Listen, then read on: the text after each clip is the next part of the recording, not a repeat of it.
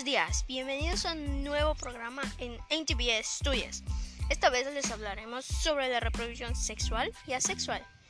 Existen dos tipos de reproducción asexual en plantas, la multiplicación vegetativa y por gérmenes. Bueno, la multiplicación vegetativa asegura la perpetuación de individuos bien adaptados a ese medio y evolutivamente eficaces. Es muy común incluso en plantas superiores. Existen dos tipos, la fragmentación y la división celular, que engloba la bipartición y la gemación.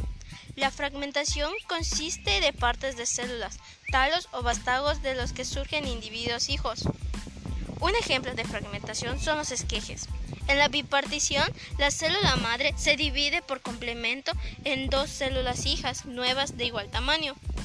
En la quemación celular, el tamaño de la célula hija es el principio menor que el de la célula madre. La de por gérmenes. Los gérmenes son células asexuales reproductivas que desarrollan directamente el individuo. Existen varios tipos, pluricelulares que son los propagulos y generalmente los unicelulares que son las esporas. Hay zonas en que porciones del talo o del tallo de las plantas pluricelulares están particularmente especializadas para separarse de la planta madre y extenderse.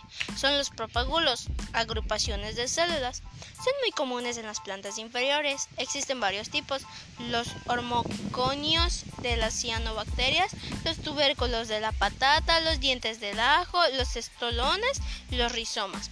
Bueno, por eso ahorita mi compañero les dirá la reproducción sexual. Existen tres tipos de reproducción sexual. El primero es la isogamia, unión de gametos de igual forma y tamaño, pero de polaridades distintas. El segundo es la anisogamia, unión de gametos distintos en forma y tamaño, y de polaridad opuesta. Oogamia es un caso especial de la anisogamia, pero con un gameto femenino inmóvil y de mayor tamaño que el masculino.